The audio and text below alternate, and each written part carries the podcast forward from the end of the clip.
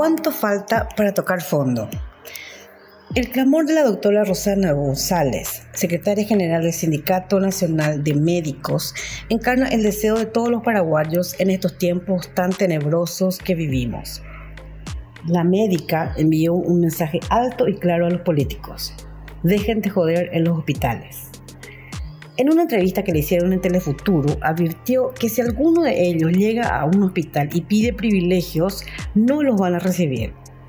A ellos la doctora les advirtió que eventualmente van a ser puteados si se acercan a querer cruzar la fila o querer romper esa disposición de ordenamiento para entrar a un hospital. Porque así es como se maneja todo en el Paraguay. El senador correligionario te podía conseguir una cama terapia intensiva, un nombramiento en la función pública, medicamentos, féretros, un puestito en la aduana de Ciudad del Este o un escritorio en una embajada. La mala noticia del día es que aunque vayan los políticos a un hospital llevando una recomendación de Horacio Cartes o del Papa Francisco, no van a conseguir nada, porque no hay nada. Hoy estamos cosechando lo que por décadas se sembraron los políticos colorados, ninguneando inversión en salud pública, lo convirtieron en este remedio de país que ya ni siquiera califica como tercer mundo.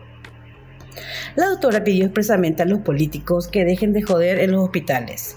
Yo haría una corrección y pediría respetuosamente que dejen de joder en general y después que se pongan a trabajar, a ver cómo se resuelven este despelote que ellos mismos construyeron. Ya sobrepasamos los 4.000 muertos y ni se enteraron porque solo piensan que en las próximas elecciones municipales el Partido Colorado puede caer. Bueno, los ciudadanos que pagamos impuestos y sostenemos el pesado aparato del Estado también fantaseamos con esa posibilidad. Se destacan estos días los eh, gestos solidarios que se multiplican para tratar de tapar los agujeros en esta crisis que vivimos. Y es que lo único que nos sostiene actualmente es la solidaridad. La generosidad de toda la gente que se organiza para llevar comida a los parientes de los enfermos y a los trabajadores de salud. Gente que dona sillas y sillones para aquellos que ya no tienen una cama en los hospitales. Desde el Buen Pastor envían chipa para quienes aguardan en los albergues y desde Tacumbú enviaron sillas para los hospitales. Mientras la sociedad paraguaya le pone pecho a las balas, el presidente Mario Audo Benítez sigue escondido. Tranquilo, descansa en su casa ahora que Carter lo salvó del juicio político. Y el cuento chino de las vacunas le sirvió para desmovilizar la ola de protestas. Las redes sociales están inundadas de pedidos desesperados, rifas hamburgueseadas, polladas y piseadas para juntar plata y comprar medicamentos.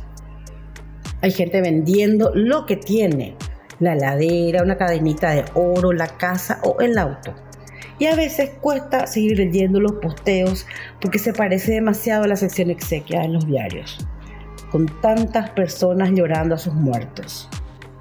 Para los pobres, esta es una realidad de siempre. Nunca tuvimos nada y pedir ayuda siempre fue la única forma de conseguir remedios o plata para internar a la abuela. En el Paraguay, una enfermedad catastrófica ha llevado a la ruina a miles de familias pobres. Hace unos años, por un momento, nos dejaron soñar con la salud universal y gratuita. Pero a ese presidente sí que le hicieron un juicio político express. La muerte de aquellos campesinos en Marinacue no les importó a los que están detrás del poder. Solo les sirvió de excusa.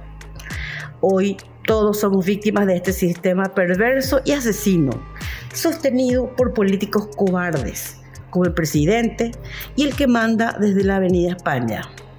Mientras se nos viene la noche y no llegan las vacunas, a cada rato nos preguntamos, ¿cuánto falta para tocar fondo?